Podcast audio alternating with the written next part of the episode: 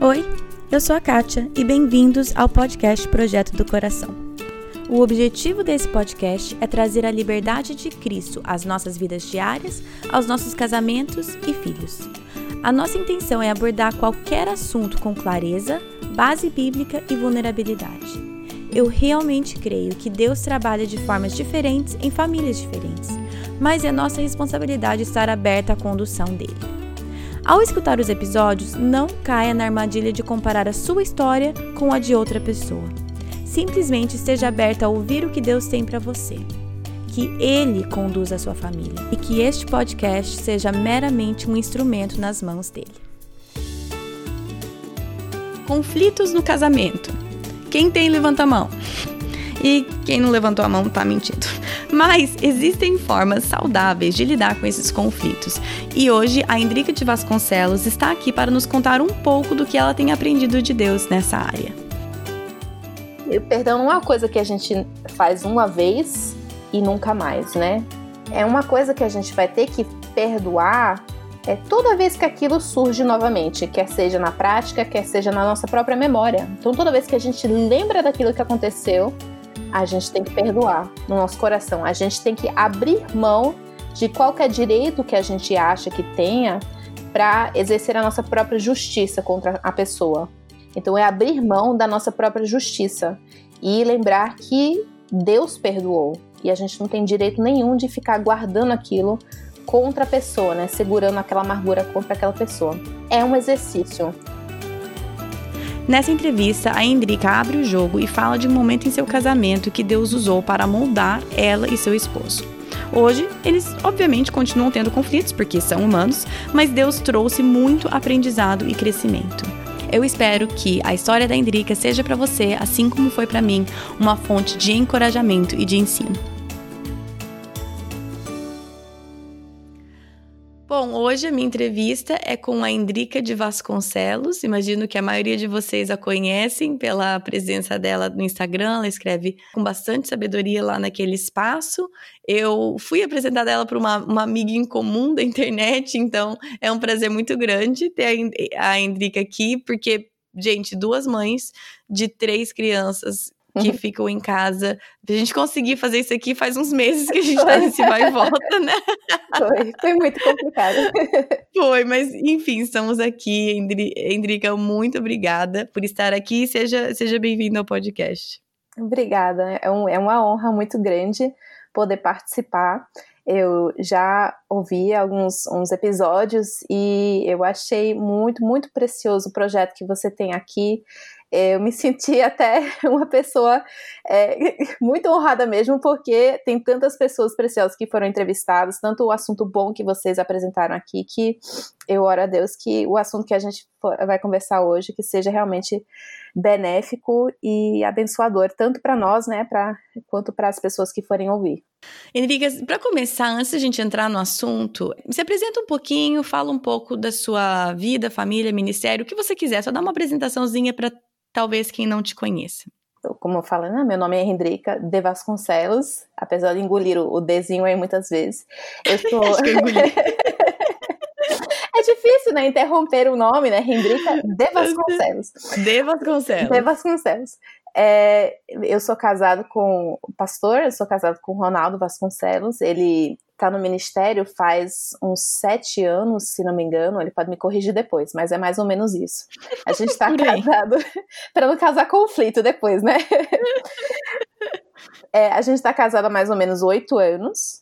E nós temos três filhos pequenos: João Gabriel, de seis anos, Samantha, de cinco, e a Chloe, de dois anos e meio. E eu trabalho em casa, porque casa é trabalho, né? Sim. é, trabalho com tradução, trabalho com as questões da internet, é, ministeriais também, do apoio ao meu marido, no que eu puder. Mas o meu foco primário é, são as crianças, é, é o lar e tudo mais. E ao longo do tempo eu tenho gostado bastante de escrever na internet.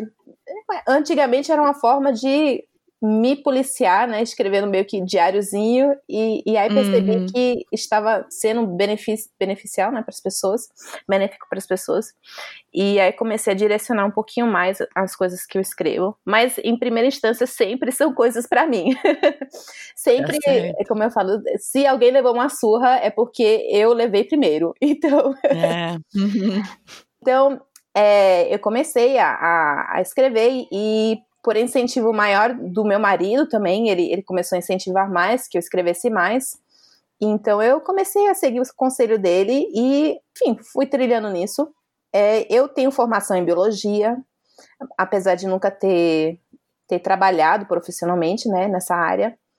É, hum. Na verdade, a minha, minha formação é, é uma mistura mesmo, é uma loucura, porque eu nunca soube exatamente o que, o que eu queria fazer da vida. Eu só sabia que eu queria casar que eu queria hum. ter, né, a minha família e tudo mais. Eu queria Entendi. só fazer coisas interessantes e tal, mas não estava muito interessada em me desenvolver profissionalmente. Entendi. Mas é isso, mais ou menos. Deve ter uhum. bastante coisa ainda, mas a gente já se mudou muito. A gente é, casou, foi morar em São Paulo por um tempo, aí se mudou para Santa Maria, no Rio Grande do Sul, onde ele teve seu primeiro ministério lá. É, aí a gente veio, voltou para São Paulo, passou dois anos e fomos chamados aqui para Recife, onde nós estamos é, passando esse 2020, né? o ano do Covid, aqui com, com a igreja de Casa Caiada, a igreja presbiteriana de Casa Caiada, aqui em Olinda. Que legal. Entrica, é, a gente estava conversando, né, quando, quando a gente começou a conversar e eu pedi para a gente conversar um pouquinho, a gente viu vários, assim, pontos em comuns, né, nas nossas histórias, alguns paralelos que eu achei bem interessante. E, na verdade, é, ficamos um tempo aí pensando em que tema falar, porque eu sabia que eu sei que você tem muito a compartilhar.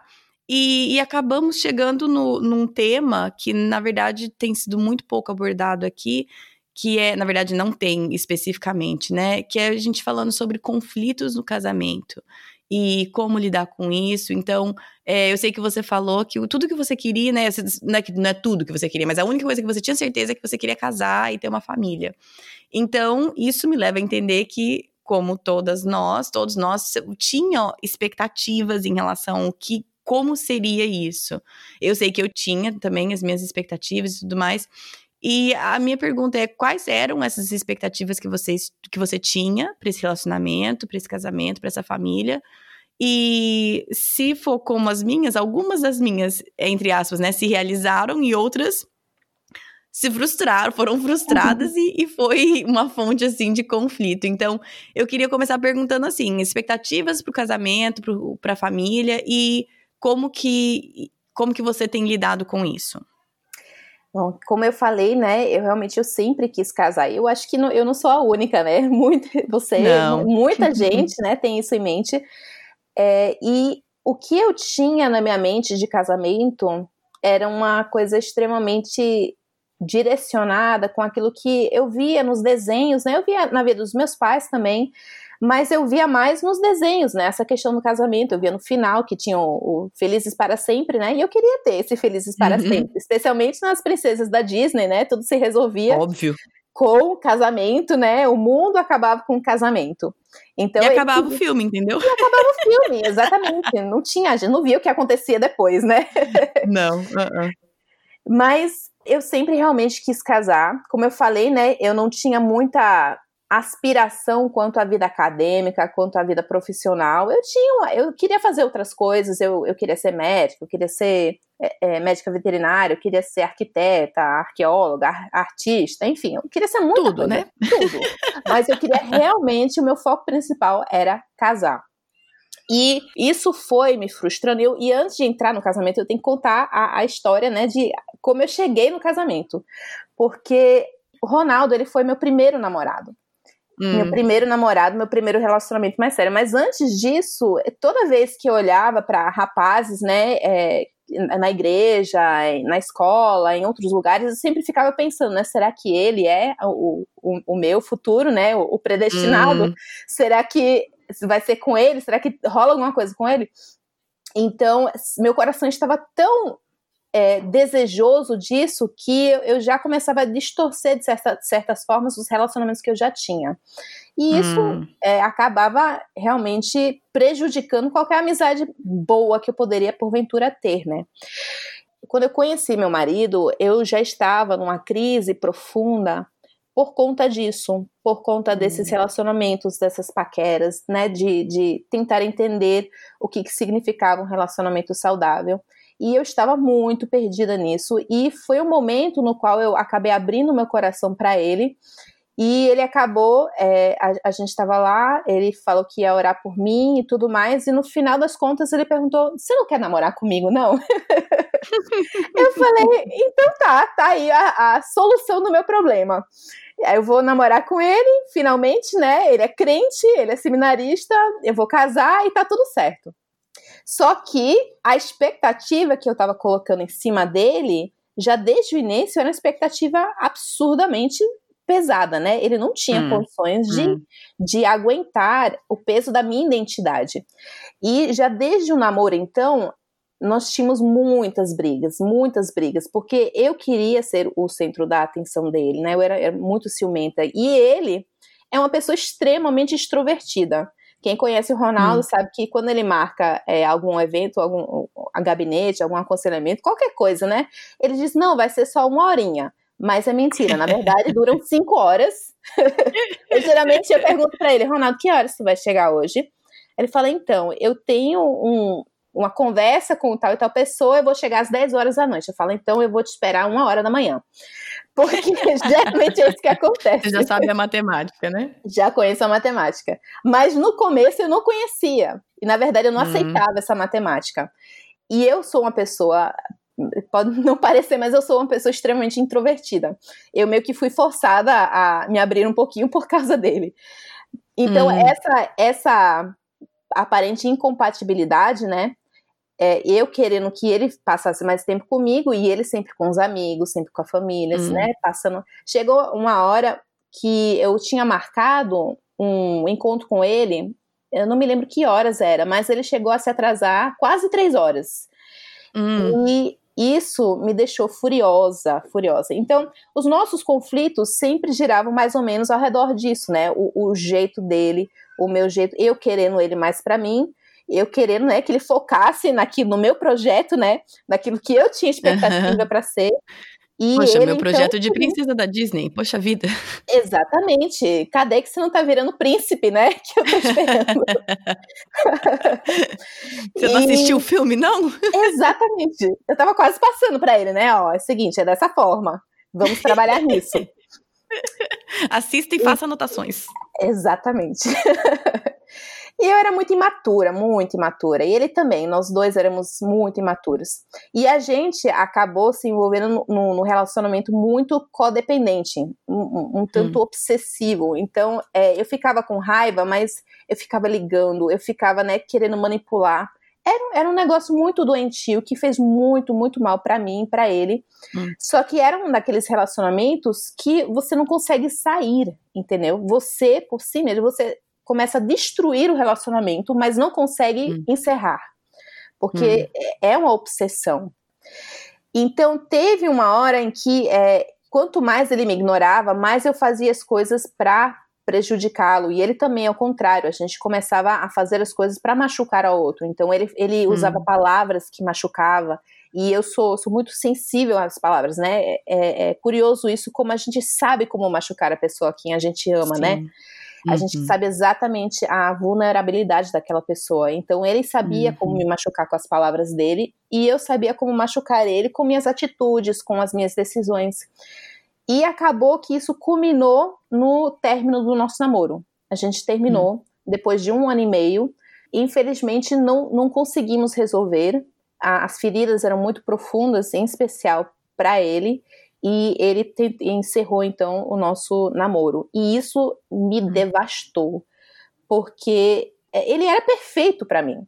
Eu olhava para ele, uhum. ele pensava exatamente do mesmo jeito que eu pensava. Ele tinha a mesma fé que eu tinha. A gente gostava das mesmas coisas. A gente tinha, era muito compatível de certa forma, né? E eu olhava para ele, eu olhava para Deus, ficava com raiva dizendo: "Senhor, eu, era ele por que, que o senhor tirou ele hum. de mim? Por que, que o senhor hum. tirou ele de mim? E eu passei um ano, em 2011, extremamente irado com Deus e com, com o Ronaldo. E eu passei um ano assim, não querendo saber de igreja, tocando a vida, é, querendo me distrair, tentando focar em outros homens, né, querendo resolver o problema de outras formas. E hum. simplesmente eu fui afundando cada vez mais e ao mesmo tempo querendo reatar as coisas com o Ronaldo. E o Ronaldo, ao mesmo hum. tempo, não queria nada a ver mais comigo. Então, eu cheguei aí pro Labri, é, eu não sei se você conhece o Labri. Já ouvi falar, não conheço muito assim, mas eu sei do que eu sei do que se trata. Pronto, eu cheguei a, a ir para o Labri, que é um espaço onde a gente pode ir com nossas perguntas, a gente hum. pode ir para ser aconselhado biblicamente, a gente pode é, estudar, ler e servir também ao mesmo tempo. E eu cheguei aí para o Labri de Southborough, é, pertinho de Boston. Passei hum. umas semanas lá pensando assim, não eu vou e eu vou mudar, né? Vou mostrar para ele que eu estou mudada, sou uma pessoa mudada e quando eu voltar, eu vou ser uma pessoa mudada e ele vai me aceitar de volta. Hum. Ou seja, é uma outra forma de manipulação, né, que eu estava tentando fazer. É, só que não funcionou, né? Eu voltei e eu percebi que ele não, realmente, ele não, não, não estava mais me tratando daquela forma. Isso é uma coisa extremamente dolorosa, né? Quando a gente hum. deseja que a pessoa nos ame como antigamente, mas a amizade, até mesmo a amizade, foi extremamente abalada. Então, isso durou 2011 e aos poucos eu fui, né, percebendo que o meu foco estava no lugar errado e hum. que eu precisava então começar a mudar esse foco, perceber que casamento não era o fim principal de todas as coisas. Hum. E nisso a gente foi reatando amizade e, e tudo mais. Ele, a gente foi conversando, a gente foi, é, a gente começou a sair para comer uma coisa, para conversar um pouco mais. E eu, eu suspeitando que eles já tinham as outras paqueras, e eu ficava, né, catucando para saber mais, a ciumenta que eu já era. É, mas eu fui percebendo que ele realmente estava com a cabeça em outro lugar. Até que finalmente eu percebi o quão nocivo isso estava sendo para mim, né, manter ele próximo, e eu decidi, depois de um certo tempo, afastá-lo. Então, no, hum. na última vez que a gente ia se encontrar, né, que ele não sabia que isso estava no meu coração, é, eu já estava preparada para falar para ele, ó, a gente não, não pode mais se ver, ponto final. Sou eu que tô, tô batendo, batendo pé agora. É, foi nesse dia que ele me pediu em casamento.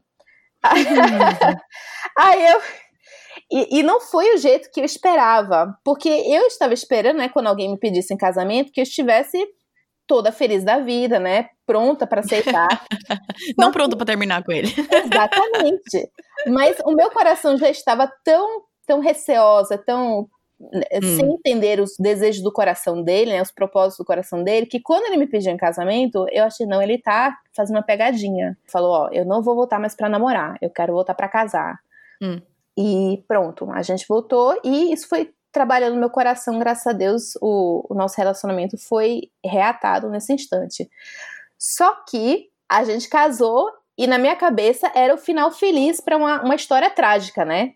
Então a gente hum. tinha namorado, tinha terminado, eu tinha sofrido e finalmente, né, a história tinha encerrado com o casamento hum. e agora ia ser o meu felizes para sempre. Hum. E não foi assim com certeza não foi Poxa assim. vida, como não? Como assim? como assim? De todo mundo é? Exatamente. é. Na minha cabeça eu achava, não, o casamento ia resolver os meus problemas, os problemas dele, né? Qualquer hábito ruim hum. que a gente tinha antes do casamento ia ser resolvido no casamento.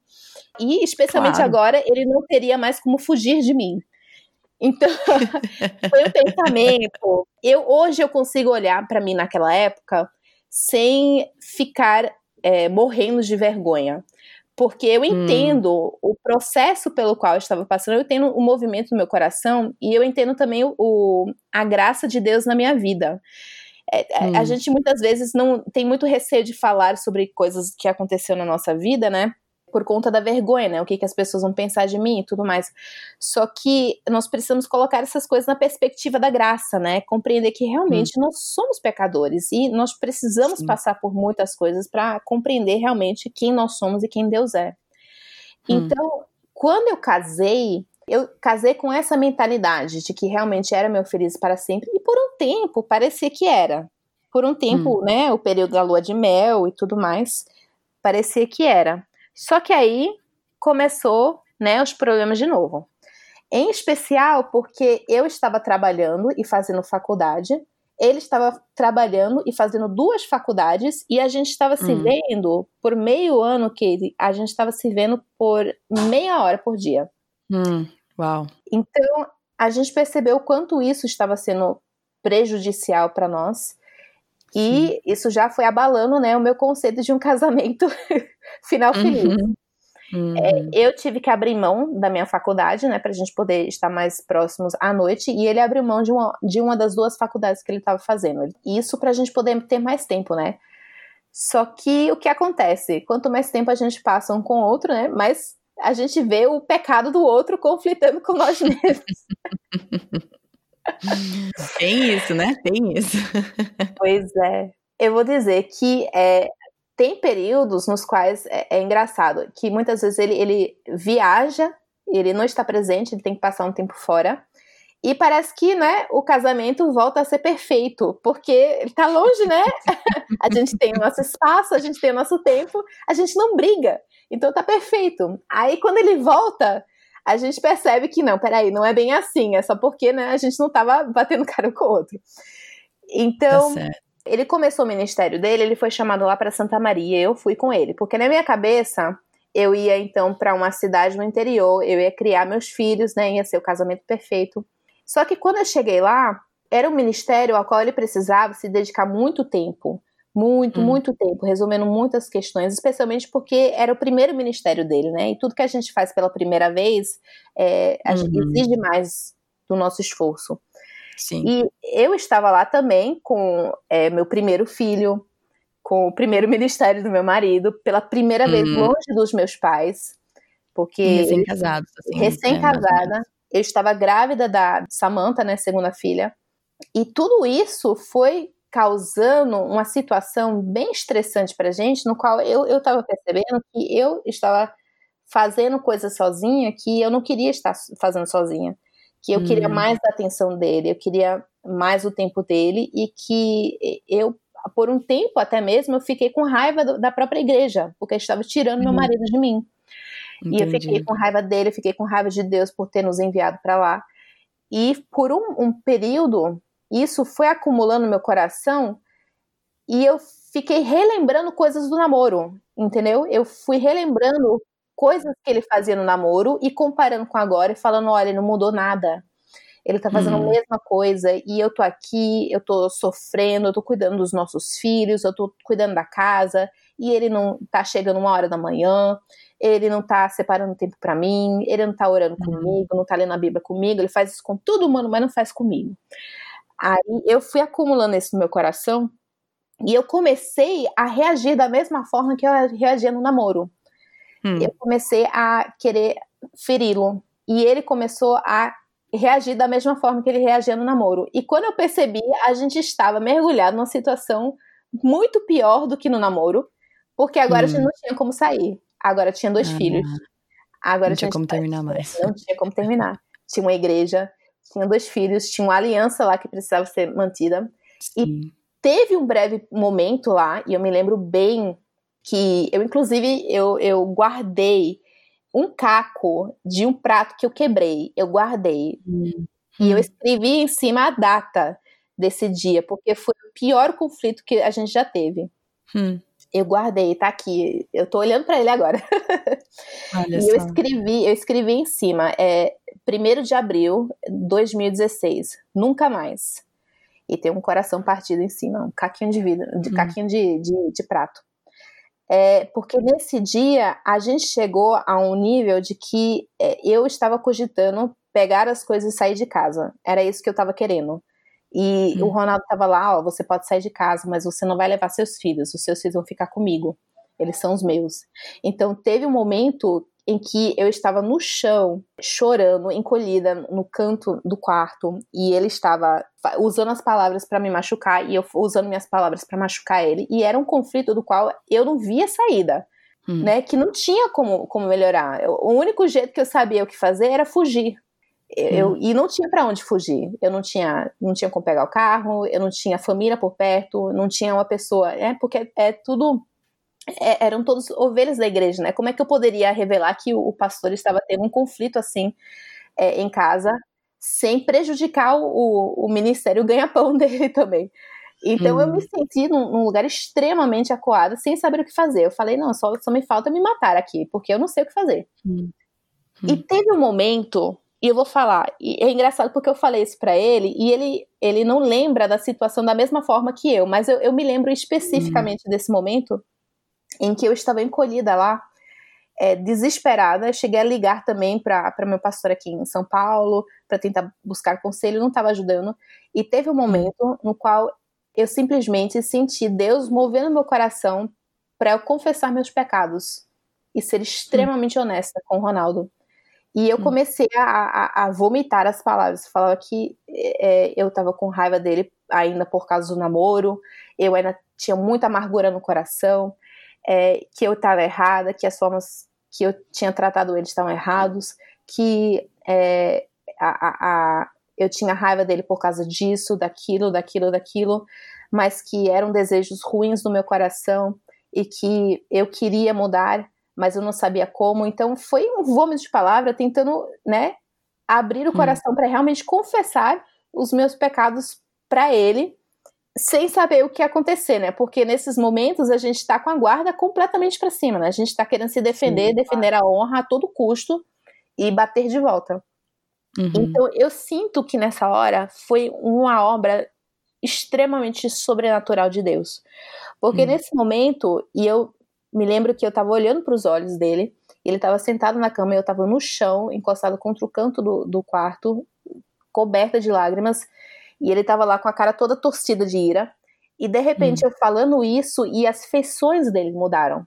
O rosto dele mudou e ele inspirou e ele olhou para mim e ele começou a confessar os pecados dele também contra mim. Ele falou: "Eu estou falando essas coisas para machucar você, porque eu estou com raiva de você, por causa disso, por causa daquilo" porque, é, enfim, ele, ele abriu o coração lá naquela hora, naquele momento. Eu não estava esperando isso, mas foi um momento extremamente sobrenatural. A graça de Deus estava lá presente nesse momento. Hum. E nessa hora, nesse dia, nós conversamos e decidimos que a gente nunca mais ia deixar a nossa amargura acumular um contra o outro. Hum. E querer a gente saiu do quarto completamente diferente de quando nós entramos. Foi hum. assim, um, uma paz, um peso foi levantado que, assim, eu tô, tô até chegando lágrimas até agora lembrando desse dia. Hum. Porque é, eu sei que a gente não, não honrou essa promessa desde este dia, mas eu sei que Deus honrou. Hum. Deus honrou e ele nunca permitiu que a gente chegasse a esse nível depois hum. disso. Eu sei que não foi por conta da, do nosso esforço, não sei, sei que não foi por conta do, da, do nosso mérito, nem nada que a gente fez, mas porque ele estava lá presente. E é uma coisa que eu percebi desde então, que Deus está presente em todo conflito que nós estamos. Ele está lá no quarto, ele está entre nós dois, porque o casamento hum. envolve três. Envolve Sim. três.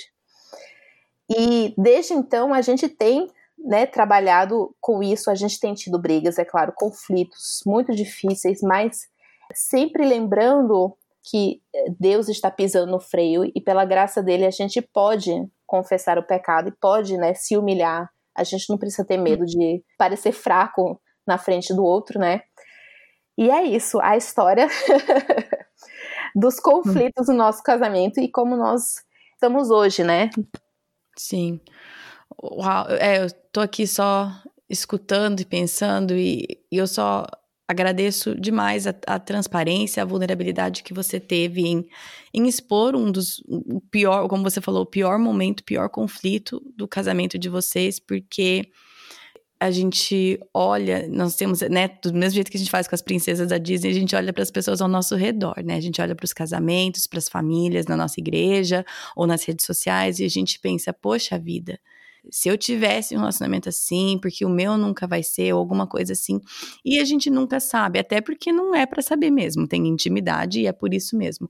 Porém, pelo menos para mim é, é muito forte e poderoso quando eu escuto a história de outra pessoa, eu me identifico e ali a pessoa me aponta para Cristo, né? Na, no meio da sua história, da sua você abrindo um pouco da intimidade da sua casa, nós vemos, como você falou, o sobrenatural de Deus, Deus entrando, salvando de forma sobrenatural um relacionamento.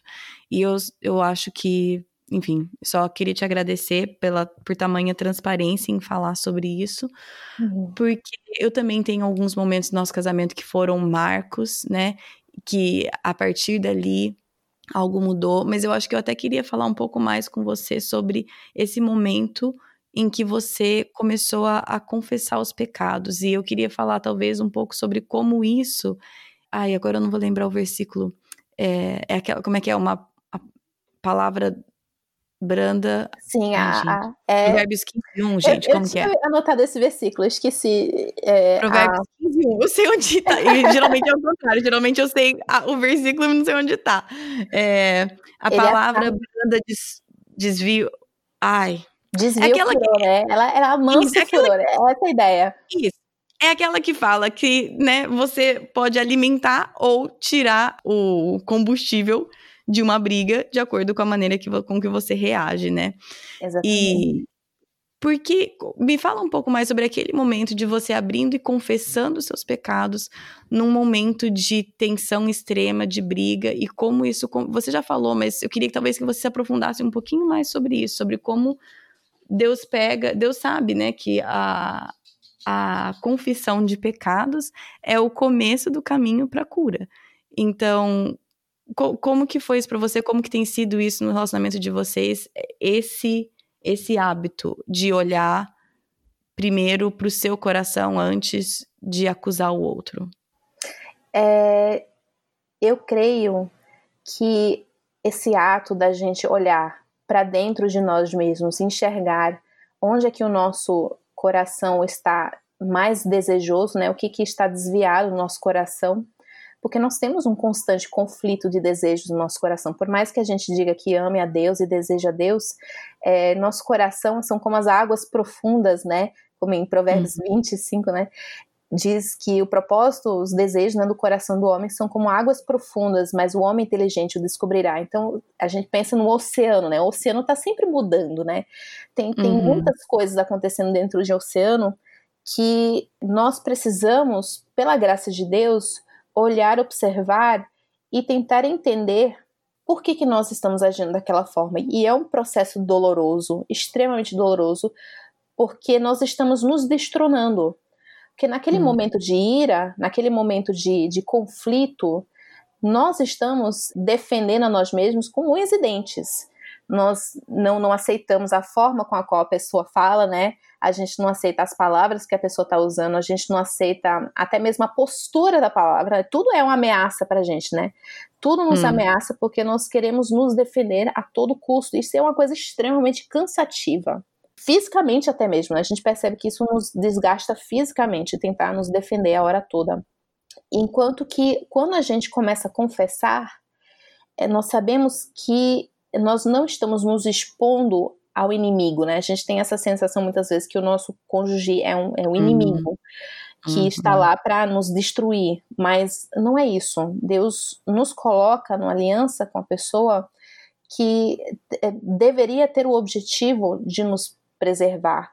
E se ele não está fazendo isso, Deus está lá e ele vai honrar a nossa confissão de pecado. Então, naquele uhum. momento em que eu comecei a, a abrir o coração, eu não estava pensando nas complexidades, né, que eu acabei de falar, mas eu estava. É, Deus me deu a graça de perceber a presença dele naquele instante. É como um, um, um pai que se coloca né, por detrás do seu filho, é, com Sim. sua presença, demonstrando né, que ele está lá. Tipo assim, você pode confessar, não se preocupe, que eu resolvo o resto. Confessem, eu tô, eu tô no controle. Faça a sua parte, você não precisa ter medo, você está errada, eu já te perdoei seus pecados, você não precisa ter vergonha, eu já te aceitei, você já é minha filha. Você hum. pode confessar seus pecados e pode deixar que eu cuide do resto. Então, hum. é uma sensação de paz, de segurança. Sim. Porque você tira o fardo, né, de si mesma, de querer se justificar, de querer se defender, e você pode se colocar numa, posição de mansidão, é, uhum. é, justamente com essa palavra branda, né? Com essa palavra que vai, pela graça de Deus, desviar o furor do outro. E agora eu queria uhum. deixar bem claro que, assim, eu, eu dei o meu final feliz, né, do namoro, eu dei o final feliz desse conflito, mas muitas vezes não tem esse final feliz, né?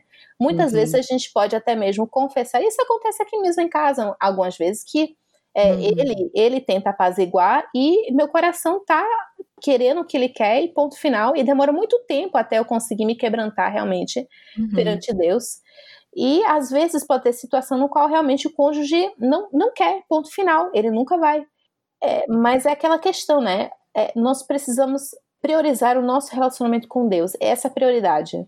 Então, se uhum. nós estivermos com o nosso relacionamento com Deus em paz, e se nós soubermos que Deus está no controle das coisas e quer, que quer o nosso bem, nós podemos ter essa liberdade de abrir o nosso coração e de realmente uhum. confessar o pecado porque estamos abrindo também oportunidade para outra pessoa confessar.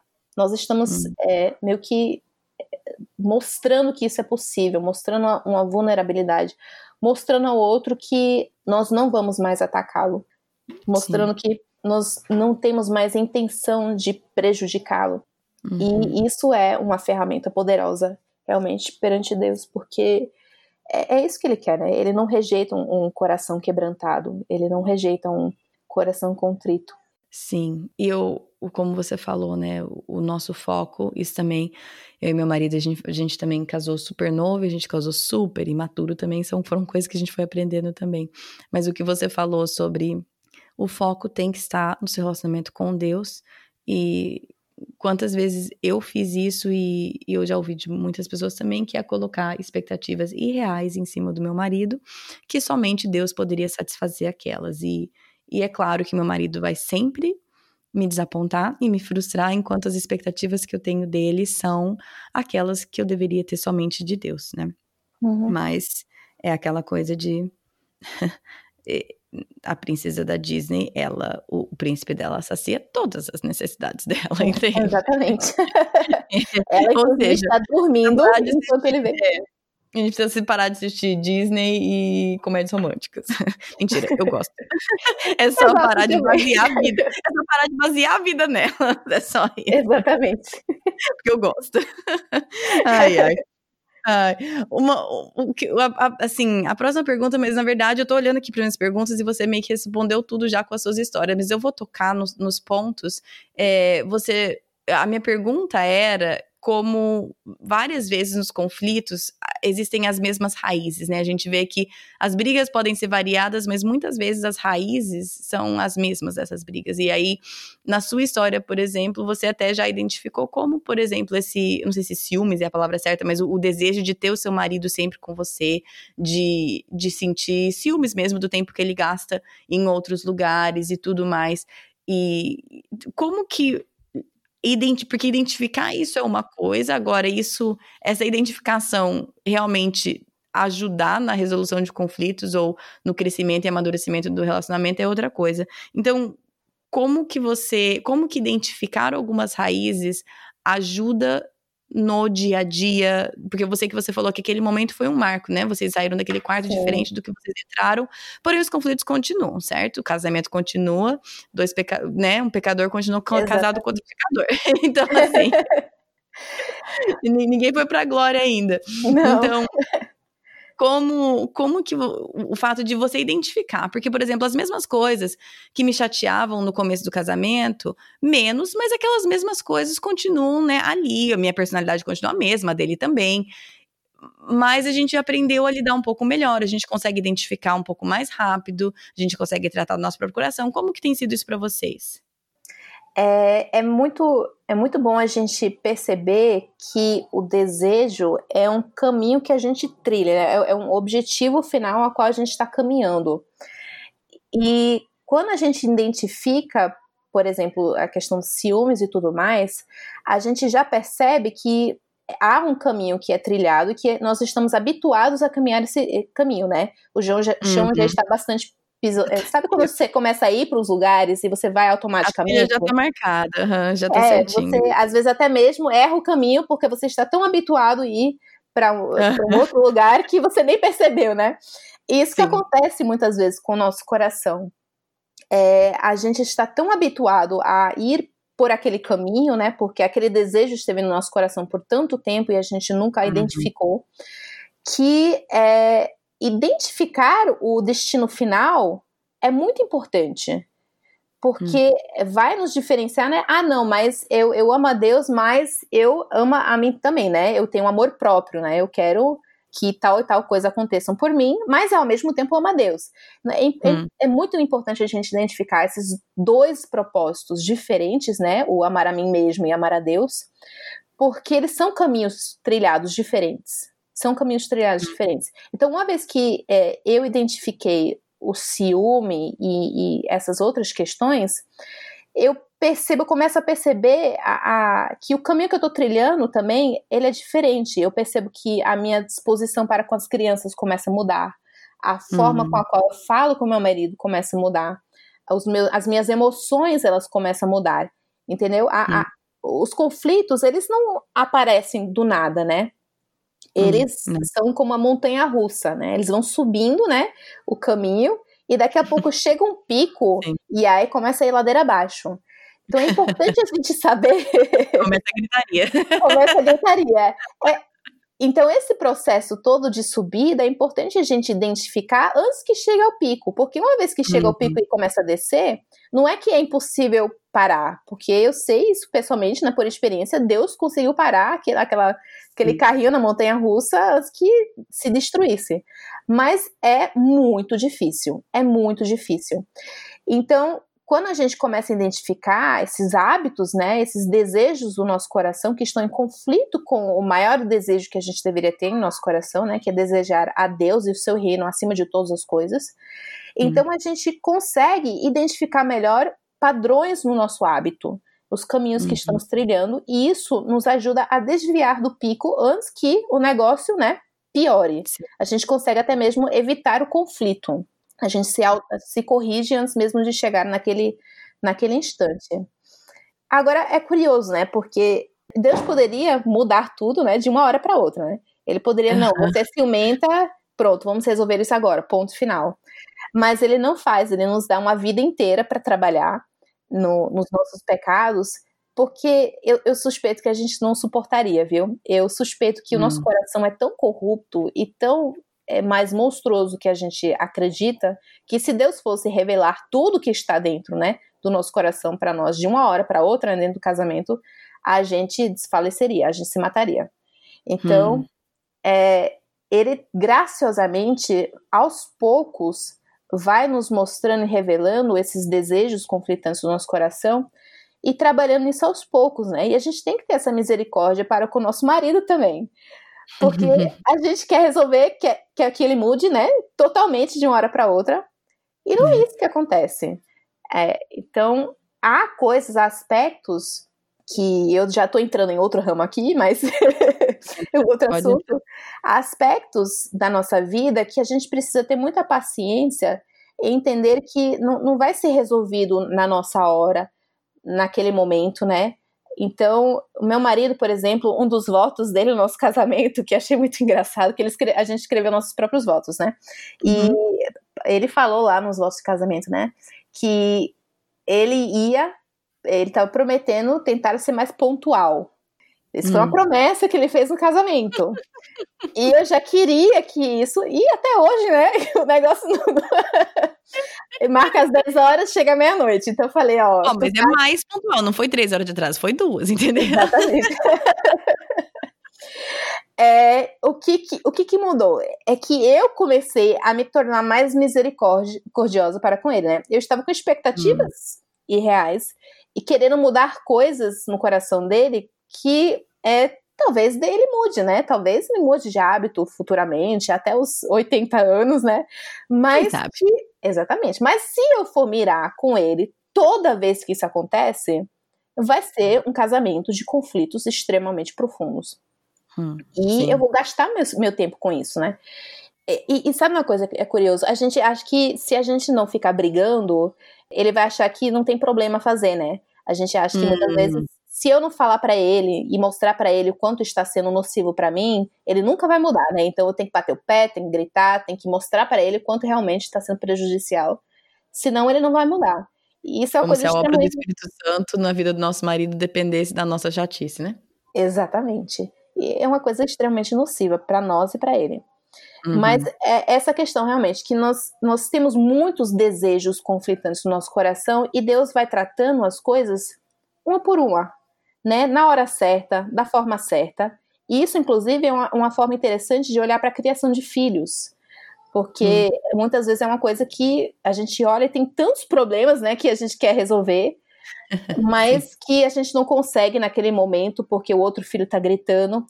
Mas a gente pode orar para Deus para nos dar outra oportunidade para tratar isso. E é a mesma coisa com no nosso casamento. Nós podemos orar para Deus nos dar a oportunidade para sentar, conversar mais sobre isso e que isso seja mudar o nosso coração pela obra do Espírito Santo. Mas é muito doloroso, viu? É muito doloroso. A gente, é. não, quer, a gente não quer saber do nosso pecado. A não. gente se engana, né? A gente até aceita confessar um pecadinho para não ter que confessar um pecadão. Porque ah, o pecadão é. é muito mais vergonhoso, muito mais doloroso. É, é. Eu sei que tem coisas no meu coração que eu, eu vou, em algum momento da vida, eu vou ter que é realmente abrir as janelas de alguns quartos né, do meu coração para realmente enfrentar coisas hum. lá que eu não, não tenho percebido antes. É, mas não que são coisas inconscientes, são coisas que estão lá, acessíveis, uhum. mas que Deus, pela sua graça, ainda não abriu aquele quarto, porque ainda não é a hora. Hum, é. É, e, e, até você mencionou a criação de filhos também assim, né? É, são conflitos recorrentes, né? Até tratando nos nossos próprios filhos também, não é uma vez que eu vou falar sobre um assunto com meu filho que ele vai falar assim, poxa mãe, agora eu enxerguei, né? Vi a luz, agora nunca mais vou fazer isso. Não acontece, pelo menos aqui na minha casa não acontece, né? É ver, vez, é pós-vez, né? É, é, é instruindo naquele caminho várias vezes ao dia, por semana, por anos. E até eu e meu marido, a gente estava conversando recentemente sobre uma situação dessa com um dos nossos filhos, né? E meu marido falou assim: não é a primeira vez que a gente vai falar e não vai ser a última. E, e aí eu meio que eu falei, tipo, eu fiz algum barulho tipo de frustração, tipo, ai, com ele, né? Tipo, nossa, cansada de falar sobre isso com, com, com esse filho. E aí ele sabiamente falou assim: amor, nós somos assim também. Quantas vezes você não fala comigo sobre esse tipo de atitude minha, ou quantas vezes eu não falo com você sobre esse tipo de atitude sua, e eu aqui achando que era, né, imaturidade do meu filhinho, mas quando na verdade eu sou do mesmo jeito, tem atitudes minhas que vez após vez após vez eu preciso ouvir do meu marido que aquilo é nocivo, eu preciso, né, enfim. Então, assim, todos nós somos assim, mas querendo ou não, quando você lida com conflito vez após vez após vez, muitas vezes isso tem uma capacidade de gerar o que você falou, né? Tipo aquela amargura, aquelas coisas assim acumuladas no coração. Como que vocês têm lidado para que seja feito de uma forma saudável e que não vá acumulando uma em cima da outra para chegar numa hora que vai explodir e falar assim, porque você sempre faz isso, porque eu não aguento mais. Como, como evitar essa raiz de amargura dentro do casamento? Olha, é um, é um exercício, né? Como eu falei, é um caminho trilhado. Sim. E quanto no começo é um negócio difícil de fazer, né? No começo, quando a gente começa a ir para academia, é um esforço danado que a gente faz, né? Para ir, para acordar todo dia, para, enfim, qualquer hábito novo que a gente vá adotar é um, um esforço muito grande para a gente conseguir chegar a, a um, um hábito bom, saudável. Agora, com a questão desses conflitos, para evitar a raiz da amargura envolve também um exercício, um exercício do perdão. Hum. O perdão não é uma coisa que a gente faz uma vez e nunca mais, né? É, você é. está perdoado e acabou. É hum. uma coisa que a gente vai ter que perdoar é toda vez que aquilo surge novamente, quer seja na prática, quer seja na nossa própria memória. Então, toda vez que a gente lembra daquilo que aconteceu, a gente uhum. tem que uhum. perdoar no nosso coração. A gente tem que abrir mão de qualquer direito que a gente acha que tenha para exercer a nossa própria justiça contra a pessoa, hum. para se vingar. Então, é abrir Sim. mão da nossa própria justiça e lembrar é. que Deus perdoou e a gente não tem direito nenhum de ficar guardando aquilo contra a pessoa, né? Segurando aquela amargura contra aquela pessoa. É um exercício. Hum. E na hora do conflito, quando isso começa a surgir, quando a gente começa a perceber, né, em especial, que há hábitos que estão surgindo novamente, é, normalmente esses hábitos magoam mais a pessoa, a outra pessoa, né? A pessoa que está fazendo nem, nem percebe. Não. Mas a outra pessoa, em primeira instância, precisa novamente perdoar, novamente perdoar e lembrar justamente dessa questão da, da perseverança, da santificação ao longo da vida da pessoa. Hum. E, e, sabe uma coisa? Muitas vezes a gente quer que a pessoa mude numa coisa que não precisa mudar, que é, é picuinha nossa. Sim. É picuinha nossa. Então, por exemplo, no meu caso, pontualidade nesse sentido, essa, essa questão de, de ter um pouco mais de no, noção de tempo, né? Meu marido que me perdoe. Mas é, é uma coisa que pode ser melhorada, com certeza. E seria benéfico, né, para para muitas pessoas, especial se, se fosse lá nos Estados Unidos ou se fosse na Europa, né? Aqui é pecado. Aqui é pecado. Mas sim, tem um contexto cultural que é mais aceitável também, faz Exatamente. mais sentido. Né? Uhum. Mas quanto mais eu, eu paro para pensar e quanto mais eu, eu pergunto, né, por que, que você estava atrasado, né? Por que, que demorou tanto? Eu percebo que que houve corações naquele momento que estavam sendo abertos, né? É, hum. é, conexões que estavam sendo feitas que precisavam de mais tempo, especialmente por né, trabalho pastoral. É, é importante hum. esse tempo, né? É importante você perceber isso e aproveitar o momento, a oportunidade que Deus está dando naquela instância, né? Ao invés de ter uma esposa constantemente mandando mensagem, né? Cadê você? Cadê você? Tá passando da hora, já acabou. E hum. a pessoa tá lá abrindo o coração e a esposa, ao mesmo tempo, tá enchendo a paciência no celular. Então, essa questão que eu queria mudar nele desde o princípio, pode ser que possa mudar, mas eu preciso mudar o objeto do meu desejo também. Eu preciso me colocar no lugar dele. Eu preciso perceber que aquilo que eu desejo não é necessariamente que Deus deseja. Né? Hum. Não é um direito meu. É uma coisa com a ira, né? Muitas vezes a gente se. Na verdade, a maioria das vezes que a gente se ira é por conta de desejos que não, não são desejos bons. Nós achamos que nós temos o direito disso, que nós é. temos o direito de cinco minutos de paz tomando um cafezinho, né, sem as crianças gritarem, que hum. nós temos o direito do, do esposo fazer a cama quando ele acordar, né, por que, que tem que uhum. sempre tem que ser eu, por que, que eu tenho que fazer isso, eu tenho que fazer aquilo, por que, que você não faz? Então, é, os nossos desejos mesmos, eles começam a caminhar esse, esse caminho, né, e a gente fica habituado, e a amargura vai entrando justamente porque nós não largamos esse osso. Hum. A amargura está lá enquanto esse osso está agarrado. E se a gente não largar esse osso e perceber, né, que aquilo que a gente quer não é justiça de Deus, é a nossa justiça própria, a gente vai continuar com a amargura no nosso coração, envenenando tudo que a gente está fazendo. Então, aqui em casa, o que eu tenho tentado fazer desde aquele dia, né, é ser extremamente honesto para com meu marido. Falar assim, ó, é, eu tô chateada com isso, por conta uhum. disso, né? E não é um, um, pedido de perdão colocando culpa nele, né? Mas uhum. confessando aquilo que eu tenho problema, então falando assim, ó, eu tô chateado com isso, com isso, aquilo. Eu sei que o meu desejo está distorcido. Eu sei que é, eu não deveria estar pedindo isso de você. Eu sei que eu estou agindo de uma forma pecaminosa, que eu estou guardando amargura contra você, que eu estou mirando contra você de uma forma incorreta. E eu preciso, então, de ajuda, porque uhum. muitas vezes eu não, eu não consigo. Eu estou, muitas vezes eu estou irada e confessando isso ao mesmo tempo. Uhum. E eu falando assim, ó, Ronaldo, eu estou com raiva e eu não sei como mudar isso. Me ajude, por favor, porque o que você está fazendo tá, tá provocando ira em mim e eu preciso da sua ajuda. Né? Converse Sim. comigo, é, uhum. meu coração. Se precisar, também confesse os teus pecados aí, mas a gente precisa resolver isso aqui. Sim. Uhum. Mas é uma questão de ser mais rápido possível para buscar a hum. paz. E essa questão realmente de não deixar o sol se pôr sobre a nossa ira é, é uma questão muito verdadeira, porque é, não é porque a gente tem, tem um limite né, de tempo, mas é a ideia de que resolva o quanto antes. Resolva hum. o quanto antes, porque nessa hora que a ira está mais nítida, é o momento em que os desejos do nosso coração estão saindo da profundidade do coração e indo até a superfície. E é o hum. momento que a gente consegue enxergá-los melhor.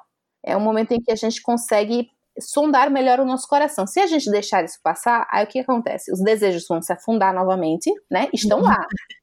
E vão é. começar a provocar tempestades no nosso coração que a gente não, às vezes, nem percebe de onde estão vindo, né? Uhum. Então, é. não, não, não desperdiçar esse momento. Muito interessante. Eu, uma coisa que você falou que eu acho muito importante, pelo menos talvez só pela minha personalidade, mas eu queria ressaltar, que é você falando perdoar quando te vem a memória, porque às vezes aquilo aconteceu, pediu perdão e passou. Só que às vezes acontece alguma coisa e você lembra de uma situação que te feriu ou que, né, que teu marido fez algo que te feriu e naquele momento perdoar até em pensamento, quando volta na memória. E isso é uma coisa que, assim, eu tenho aprendido aos poucos, aos trancos e barrancos aqui, porque infelizmente Deus me deu, bom, agora, na verdade, com filhos ajuda que a memória tá indo embora. Mas, assim, antes eu tinha uma memória excelente. Olha só que graça de Deus, que graça divina. É Os bom meus... saber isso, porque a minha memória é péssima também. E eu achava que era só eu. Mas não, olha, eu tinha uma memória boa agora, minha memória foi pro saco. Mas assim, tudo isso para dizer que no geral, o meu marido, uma coisa que ele tem de muito positivo é que ele perdoa e esquece. Aquilo ali realmente ele consegue fazer isso com uma graça tremenda. E eu já tenho mais dificuldade. Se alguma coisa me feriu, em, na, na, hora eu perdoo e é de coração, mas aquilo fica voltando e eu lembro. E uma das grandes dificuldades que eu tenho é, é em deixar de lado e não permitir que aquilo crie uma raiz de amargura, né, em, em naquele assunto específico. E então, eu acho, pelo menos para mim, foi válido lembrar que quando vem na memória, você perdoa de, de novo, e de novo, e de novo. E essa perseverança no perdão também, porque eu, eu sou agraciada dessa forma com o meu marido, ele me perdoa. E, e esquece. E é assim que, né, esse é o modelo que nos foi dado por Cristo, e é o, a maneira, se eu quero amar o meu marido assim, né, com o amor de Cristo, é assim que eu devo também, né, demonstrar isso a ele. Amém. Mas é, eu acho que eu queria. Você já respondeu tantas, tantas perguntas sem eu fazer a pergunta. é ótimo. Mas eu acho que eu, eu ia pedir para você talvez se aprofundar um pouco mais em como e realmente, né, o casamento ele é um instrumento de Deus na nossa santificação, do mesmo jeito que cada filhinho meu também é um instrumento de Deus na minha santificação. E então assim, no casamento e talvez com filhos também, como você quiser, como que você tem aprendido mais é, sobre o que você tem aprendido sobre ira, paciência, perseverança, porque na verdade ira Deus tratou no meu coração com os meus filhos, não foi nem com, com o meu esposo, mas como Deus usa, né, a família mesmo como o, uma incubadora assim de santificação. e, e às vezes aquilo é, é, eu preferiria não ter visto alguns lados do meu coração que só foram revelados através de casamento e filho. Mas, pois bem, Deus me colocou numa graças a Deus, com marido e com filhos, e que revela meus pecados dia após dia. Então, como, como que isso tem sido para você? Olha, uma das coisas mais preciosas que eu tenho percebido ao longo desses anos e assim com certeza esses momentos de conflito e, e perceber que as emoções estão revelando a respeito do, dos meus desejos né dos pecados do meu coração é, tirando botando esse de lado uma outra coisa que realmente tem me abençoado e que eu acho que é uma coisa muito bíblica é o aconselhar-vos uns aos outros Hum. É, e nós fazemos isso com os nossos filhos, né? Toda vez que nós estamos ensinando a eles, Deus nos ensina também. Sim. Toda vez que nós precisamos confrontar pecado no coração dos nossos filhos, ao mesmo tempo, Ele está nos ensinando, Ele está pastoreando o nosso coração. Toda vez que nós precisamos, de repente, conversar com o nosso marido a respeito de alguma coisa né, que ele fez e, e que nós achamos que, que precisa ser diferente, né? É Deus sonda o nosso coração, né? Pela graça hum. dele. Isso, isso a gente precisa buscar a ele, né? Porque muitas vezes a gente quer aconselhar e ser hipócrita, né? E guardar os nossos próprios pecados escondidos. Mas se nós realmente nos submetermos à graça de Deus, a, perdão de Deus e à obra de Deus, é, nós temos um espaço seguro lá para, ao mesmo tempo que nós estamos exortando o outro, aconselhando o outro, nós também estamos aprendendo. E, em especial, né, na minha situação, eu tenho percebido que Deus tem me pedido para falar sobre diversos assuntos, né? hum. que calham de ser assuntos que eu preciso muito trabalhar no meu coração. Então, por hum. exemplo, essa questão de, de, de conflito no casamento, né? A, a semana passada mesmo a gente teve uns conflitos. Eu falei, não, eu preciso agora tratar isso, resolver hum. isso, entender um pouquinho mais o que está acontecendo aqui, porque eu vou falar na terça-feira e eu não posso ser um hipócrita na hora que eu estiver falando, né? Olha, só um parênteses, quase toda semana o assunto que é tratado no podcast surge, assim, alguns não tem como, mas muitas vezes surge na, na aqui na minha casa, ou reaparece, oh. né? E eu fico assim, Senhor, socorro. Tanto que quando eu, tanto que eu tô até com medo, né? Que a gente tá falando de conflito de casamento, você pode esperar. eu fiquei com esse receio também, né? Porque uhum. eu, eu fui falar sobre é, criação de filhos. Aí foi uma semana que eu tive muita dificuldade com criação de filhos. Eu, Senhor, o Senhor está querendo me ensinar na prática aqui para poder ensinar. É manter nosso coração humilde, é isso, pois né? É. E eu também fiquei com muito receio do, do conflito de casamento, porque estava na mesma semana que ia falar também sobre contentamento. Aí eu falei, pronto, vai ser uma bomba. que combinação! uma combinação. Mas é, é realmente, eu acredito que a nossa família mais próxima e a família da igreja mesmo é um hum. lugar muito importante, não somente para a gente ser exortado e né, ser aconselhado e aprender uns com os outros, mas também ao aconselharmos uns aos outros, né, ao ensinarmos ao outro, a sentarmos para estudar a palavra, para ensinar aos outros, Sim. Deus vai usando isso para revelar no nosso coração aquilo que a gente precisa acertar perante Ele. Hum. E esse, esse processo de santificação é, realmente envolve demais a igreja, envolve demais o nosso marido, envolve demais os nossos filhos, porque eles realmente são usados por Deus para expor aquilo que está no nosso coração. Tanto Sim. por meio de conflitos, quanto por meio de, do ensino mesmo. Então, é uma coisa preciosa mesmo. Mas a gente também corre o risco, né, de querer ser hipócrita, como eu falei, né? A gente corre o risco de. Sim, de querer manter essa, essa imagem, né? Exatamente. E já teve muitos assuntos que eu fui chamada para falar e que eu falei assim pro Ronaldo, Ronaldo não tenho como falar sobre isso, porque eu não hum. quero tratar isso no meu coração agora, eu não aguento. Aí ele falou, mas você foi chamada, você tem que tem que tratar. Eu falei, não, mas não tem como passar. Eu acho que é melhor outra pessoa falar sobre isso, porque eu tô com medo.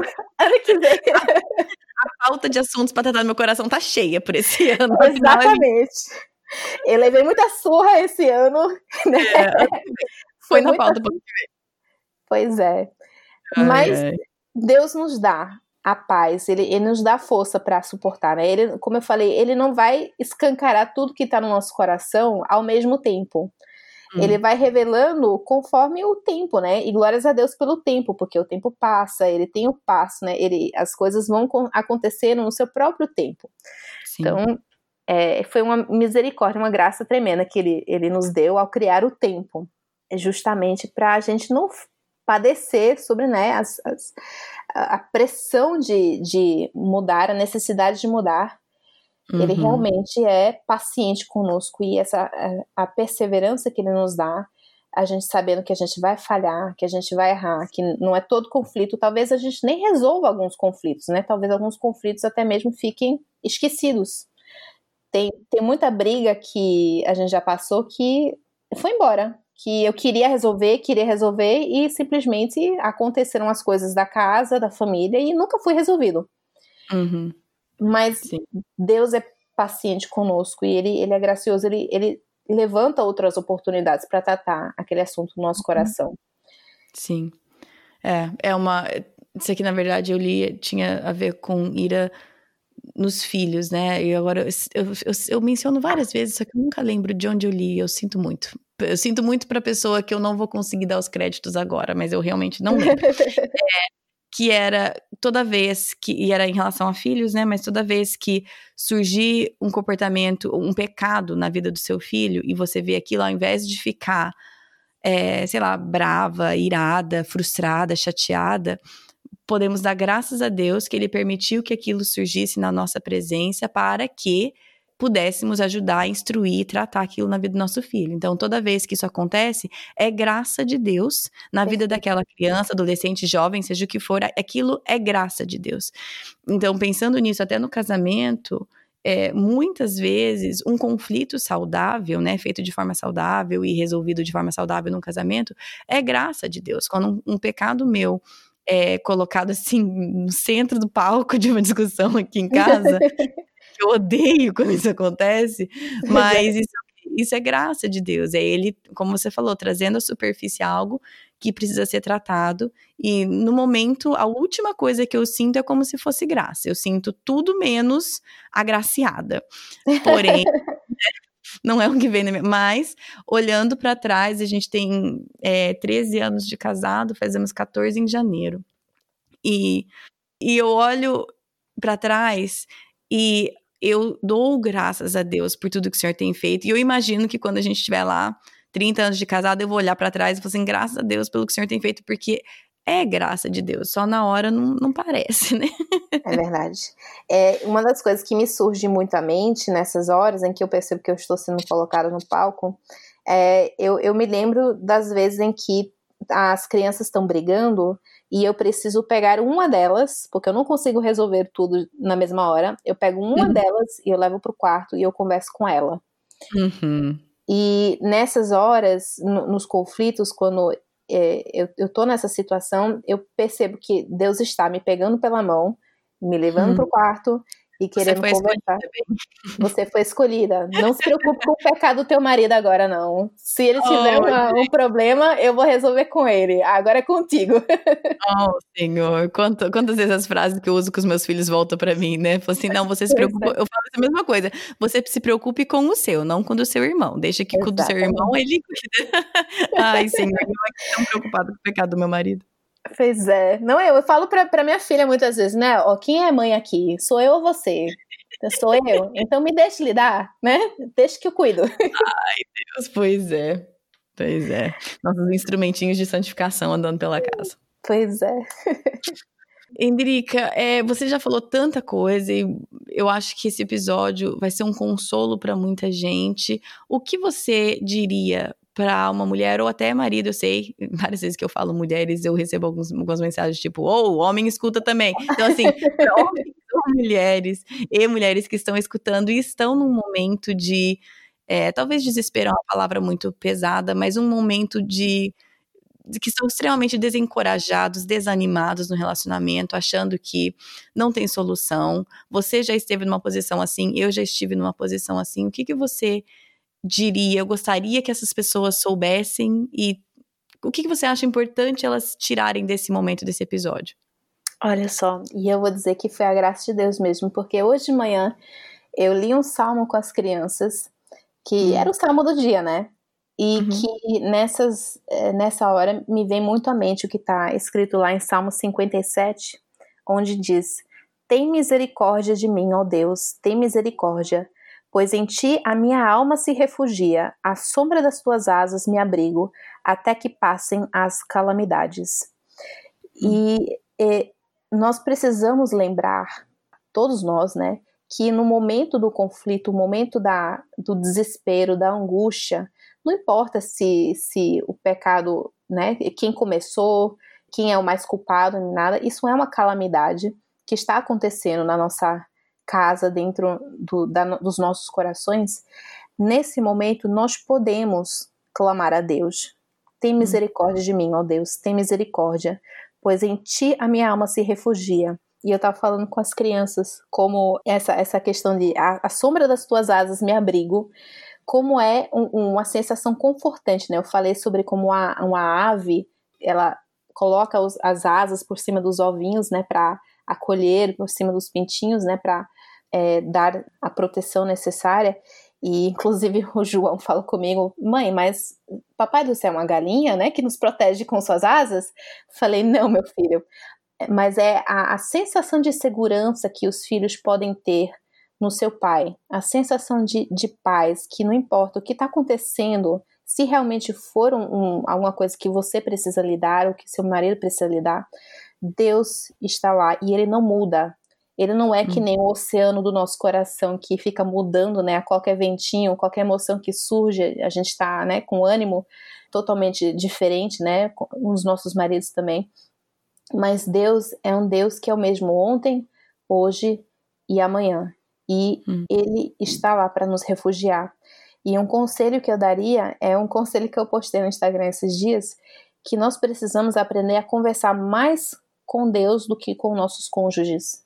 Hum. A gente sempre quer né, bater boca, quer resolver as coisas na hora, quer mostrar a eles o quanto nós estamos sentindo, né, quer abrir as vísceras e tudo mais. E não é errado a gente, a gente precisa é, comunicar bastante no casamento. O casamento depende da comunicação.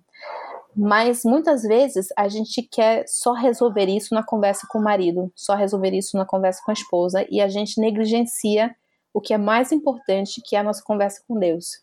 Sim. Então, a gente precisa lembrar de, se a gente está conversando muito com o marido, a gente tem que estar conversando mais ainda com Deus. A gente hum. tem que estar orando mais, a gente tem que estar lendo mais a Bíblia. a gente tem que estar a todo instante, até mesmo quando a gente está conversando com o marido, a gente tem que estar conversando com Deus ao mesmo tempo, porque Ele está lá no meio. Sim. E isso vai trazer uma paz ao nosso coração, sabendo que a gente não está sozinha. Uhum. Sabendo que, mesmo que a gente estiver errada, a gente não vai ser rejeitada, a gente não vai ser condenada, mas que Deus está lá, está segurando a nossa mão, né? Tá uhum. nos levando para o quarto para conversar, tá conversando também com o nosso marido, se ele for também salvo em Jesus Cristo. Mas ele está lá presente. E hum. é uma coisa que eu, eu vi esses dias, eu tinha escrito um. eu tinha escrito um post no blog meu, lá no começo do casamento, e eu hum. achei muito curioso. O nome do texto é, é Como Ter a Briga Quase Perfeita. Ui. E eu fiz uma lista de, deixa eu ver aqui quantos itens tem, de 30 passos e 30 coisas para lembrar e eu tava vendo isso aqui, eu falei, não é possível que eu tentei controlar até mesmo a briga, né, por meio de lista. Mas a primeira coisa que eu coloquei aqui é uma coisa que realmente é, eu preciso lembrar. Que a briga sempre envolve três pessoas: você, hum. ele e Deus. Hum. A briga sempre envolve as, as, as, três pessoas. E a única pessoa que nunca tá errada é Deus. Então você pode confiar nele. Pronto, isso. Ah, muito bom. Na verdade, é, depois eu vou pedir, eu coloco no site para vocês esse post da, oh, da intriga. Ó, cumprir os 30 passos é complicado, mas com certeza a essência é importante, isso que, como isso que você falou, certo? É, a, a briga são entre três pessoas, não a briga entre três pessoas, né? Mas envolvidos ali estão três... Três, As três pessoas. Três, exatamente.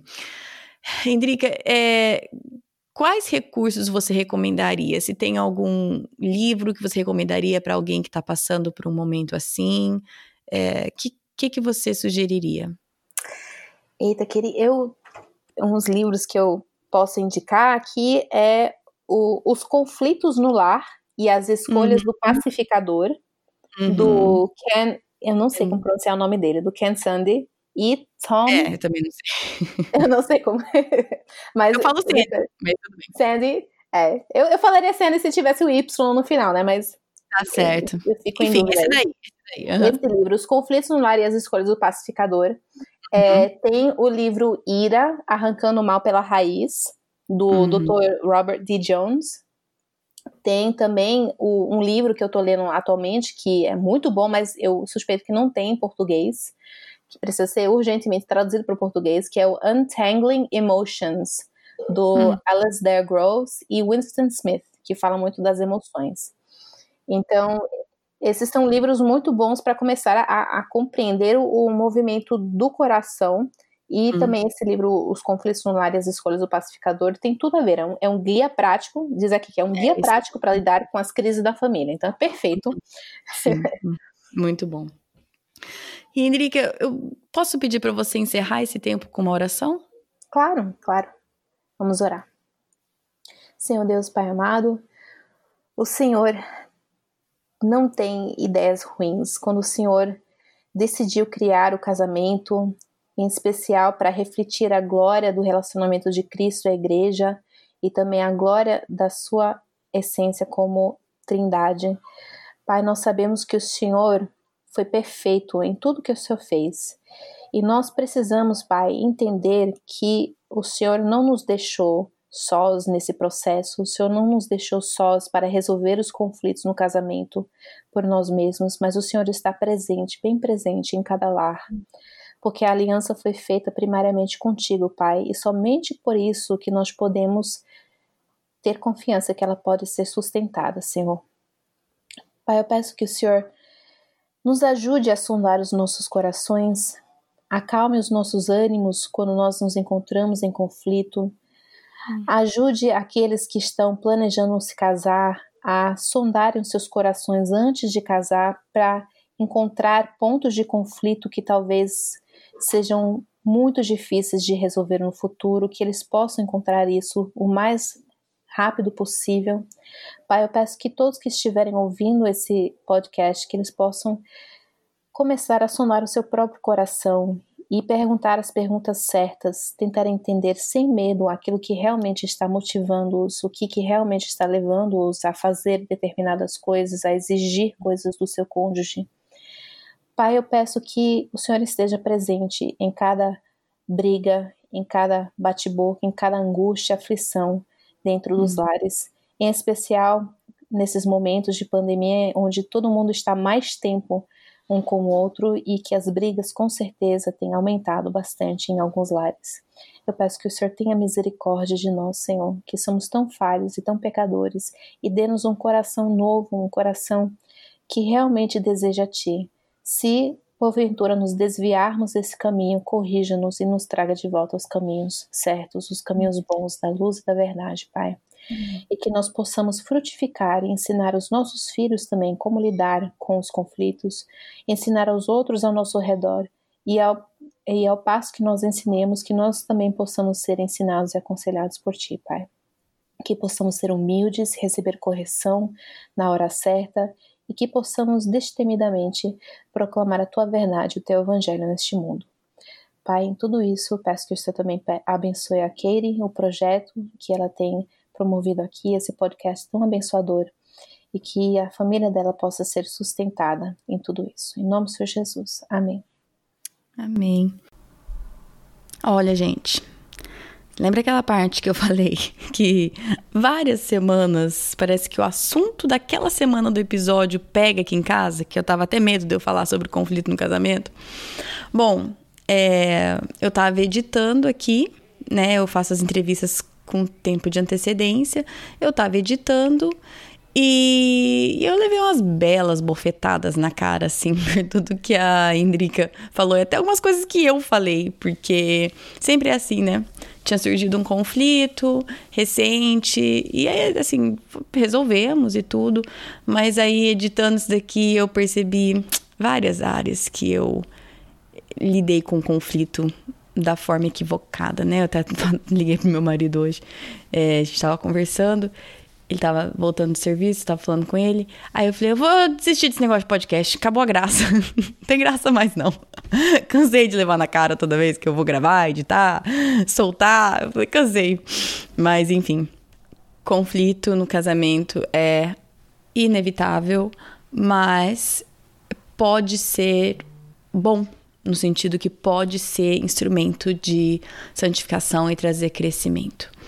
E a verdade é que as coisas que a Indrica citou, a, a maioria serve para qualquer conflito, certo? Claro que foi falado aqui dentro do parâmetro do casamento, porém é, pode e deve ser aplicado em, em outros conflitos também.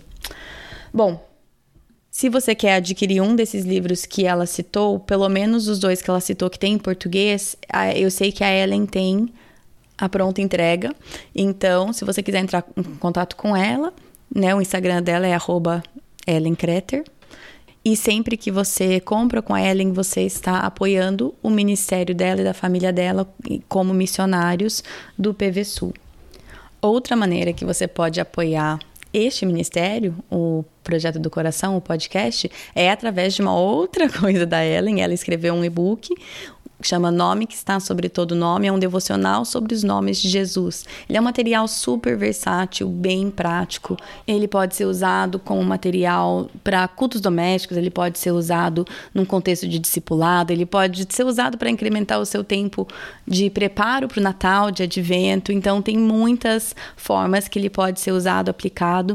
E mais uma vez, sou extremamente grata a Ellen por ter escrito e doado, então qualquer lucro deste e-book vai direto para apoiar o Ministério PDC. Então, é uma forma que você pode apoiar o ministério e eu sou muito grata a todos vocês que já compraram e principalmente pela Ellen por todo o trabalho que ela doou aqui, além do que ela já faz aqui com os clubes do livro que vocês sabem, né? Bom, semana que vem é o segundo episódio sobre amar os outros com sinceridade. Estamos no módulo 10 do Caminho do Discipulado. Falamos sobre isso na semana passada no episódio 123. E no episódio da semana que vem, vamos falar sobre isso no contexto da família. Como nós devemos mostrar aos nossos filhos como amar os outros com sinceridade, como podemos modelar isso e sermos intencionais no ensino dessa prática. Tá bom? Esse é o episódio da semana que vem. Se você quiser seguir o podcast nas redes sociais, é PDC Podcast no Instagram. E no Facebook tem uma página que chama Projeto do Coração.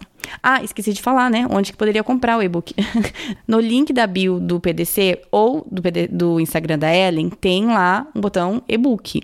Ou se você quiser, você pode ir direto no site. O site é projetodocoração.com. Para adquirir o e-book, projetodocoração.com barra e-book. Coisa mais fácil do mundo, tá bom? Ah, uma coisa. Se você quiser puder, me mande uma selfie sua ouvindo o podcast, né? Ou só põe o foninho e tira uma foto. que se você ouviu esse recado, eu vou confiar que você ouve o podcast. Porque eu quero né, ano que vem vai ser o terceiro ano, nós completamos três anos ano que vem, vai ser o terceiro ano do podcast. Eu quero envolvê-las cada vez mais no podcast. E uma das coisas que eu quero fazer é colocar a cara de vocês no site. Uma das coisas que eu quero fazer.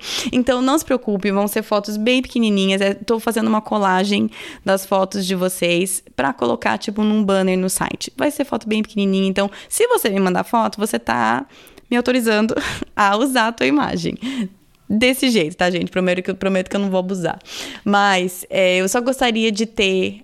Eu tô pensando em várias formas de ter a, uma interação maior com vocês. Eu sei que o jeito mais óbvio seria nas redes sociais, mas realmente não é uma coisa que, que convém para mim no momento. Então eu tô pensando em formas de colocar a carinha de vocês e ter a participação de vocês de outras formas do podcast. Tô bolando, sonhando com algumas coisas que ano que vem a gente explica um pouco mais. Mas se você puder, tira uma, uma selfie e me manda no Instagram mesmo. A Mari, nossa queridíssima coordenadora das redes sociais, tá, tá armazenando tudo para mim. Então, se você puder e quiser, tira uma selfie e manda para mim cara lavada mesmo, gente. Vocês sabem, quando as poucas vezes que eu apareço no Instagram, vocês sabem a cara que eu apareço. Então, faça favor, né? Se você tiver maquiado, tudo bem, tira foto linda, maravilhosa. Mas se você tiver esculhambado do jeito que eu apareço para vocês, pode tirar selfie e manda para mim, tá bom? Acho que é isso. Bom final de semana para vocês e até semana que vem.